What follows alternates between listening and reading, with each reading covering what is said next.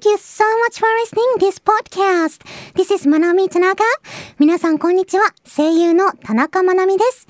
この番組はグローバルな時代に合わせて英語を楽しみながら学びつつ海外に目を向けていこうという番組です。今回もこちらのポッドキャストを聞いてくださってありがとうございます。In this program, we share the fun of English learning and overseas experiences. And this time, I read an English email from a listener and tried to answer it only in English. Well, today, I read an email about animal. ということで、今回は英語のメールに英語だけで答えるというチャレンジ。動物に関するメールを読ませていただきました。どんなメールだったのか、ぜひともこの後チェックしてみてください。それでは始めましょう。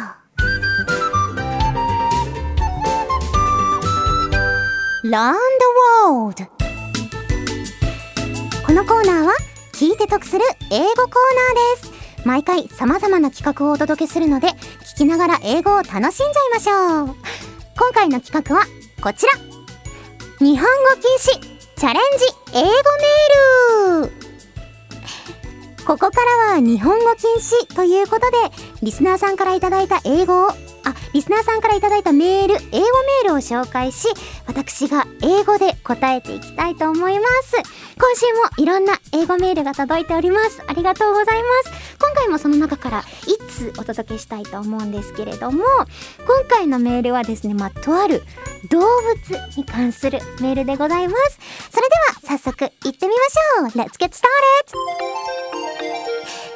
Okay, today's email is from radio name 車椅子の Taich san, Kurumai's Taich san, thank you so much. Hello, Manami. Hiya. In September, a brown bear appeared in the neighborhood of my house. I was very scared. The bear went in and out of the forest for a week.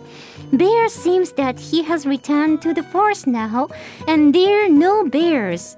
Over the last few years, bears have increased their chances of appearing of appearing in residential areas. Bears also appeared in areas where it was said that bears would not appear. The bear came down the river. It was easy for bears to enter because the area did not take much measures against bears. Do you ever have a bear in Hiroshima? Thank you so much, Kuromais no Taichi-san. Um, do I have, do I ever have a bear in Hiroshima? Well, definitely no. I've never seen a bear in Hiroshima, but uh, when I was a little kid, there was a. I remember that there was several of.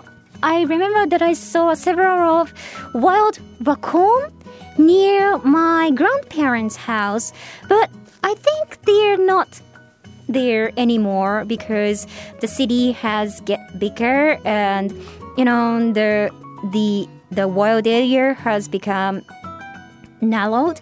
And but uh, you know in Hiroshima there is a famous island and famous sightseeing place called Miyajima. And Miyajima is one of the World Heritage sites. So I think you know, you guys heard about Miyajima, and some of you guys might have been there before. And in Miyajima, there are so many wild deers walking around. Well, actually, the deers are not caged and they walk around the town of Miyajima so freely. So when you come into Miyajima's island, uh, you can uh, immediately see this the so many amount of deers walking around so freely. And actually they are not harmful at all. They are so friendly. So if you want to take a photo with the deers uh, i think you can take the photos quite easily. And sometimes you can scold them. I think it's not very good thing to touch them so many times but I think it's good to scroll for just a few seconds, probably. And you know, uh, the deers are not so dangerous and they are not harmful at all. But I have a funny experience regarding the deers.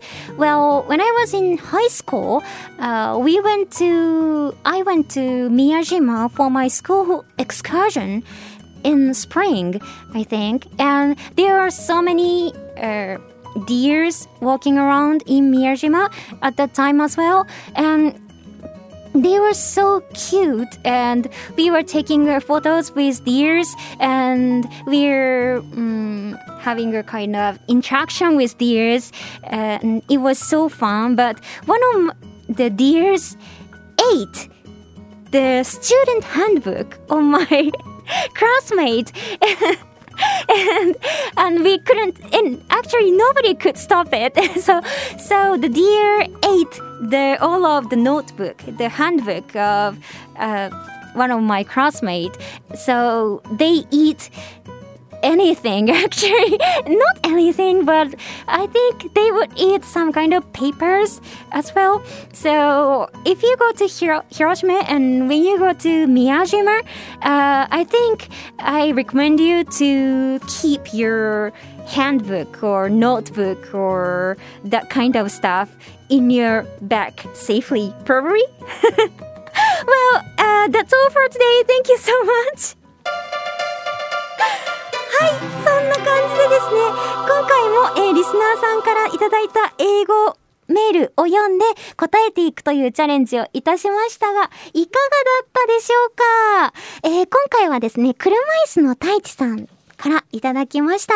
えーご近所にクマが出たという、えーとんでもないメールを英語でいただきました。太一さんは、あの、以前メールをいただいたこともあったと思うんですけれども、確か北海道にお住まいの方でしたよね。今も北海道なのかなと思うんですけれども、だからかな北海道ってそんな、たやすく？来やすく？熊が出るところなんですか？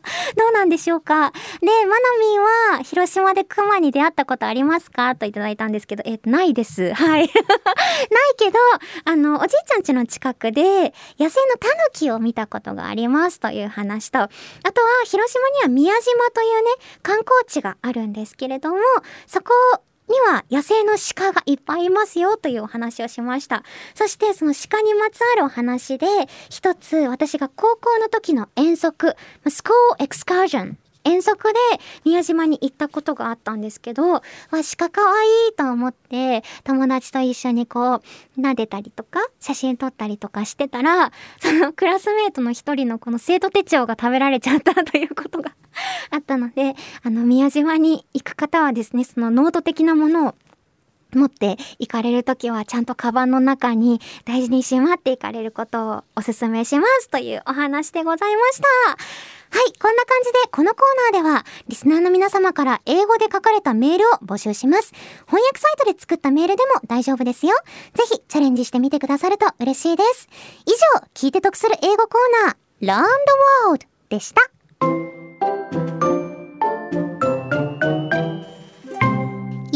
でしたでしょうか？今回は、あの、リスナーさんから地元にクマが出たというメールをいただきまして、そして私の地元、広島に関する、まあ、野生の鹿に関するエピソード話させていただきました。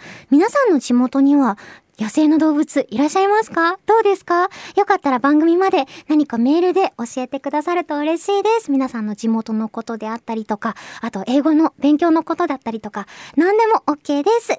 えー、私、田中まなみはニコニコチャンネルで田中まなみ The World is Your Oyster という番組をやっています。そちらでは英語を使ったいろいろなコーナーをお届けしておりますます。気になった人はぜひそちらも聞いてみてください。番組ではリスナーさんからのメールを募集中です。メールは The World is Your Oyster のメールフォームから送ることができます。送っていただいたメールは The World is Your Oyster 本編でもご紹介させていただきます。あらかじめご了承ください。それではそろそろお時間です。ここまでのお相手は田中まなみでした。See you next oyster!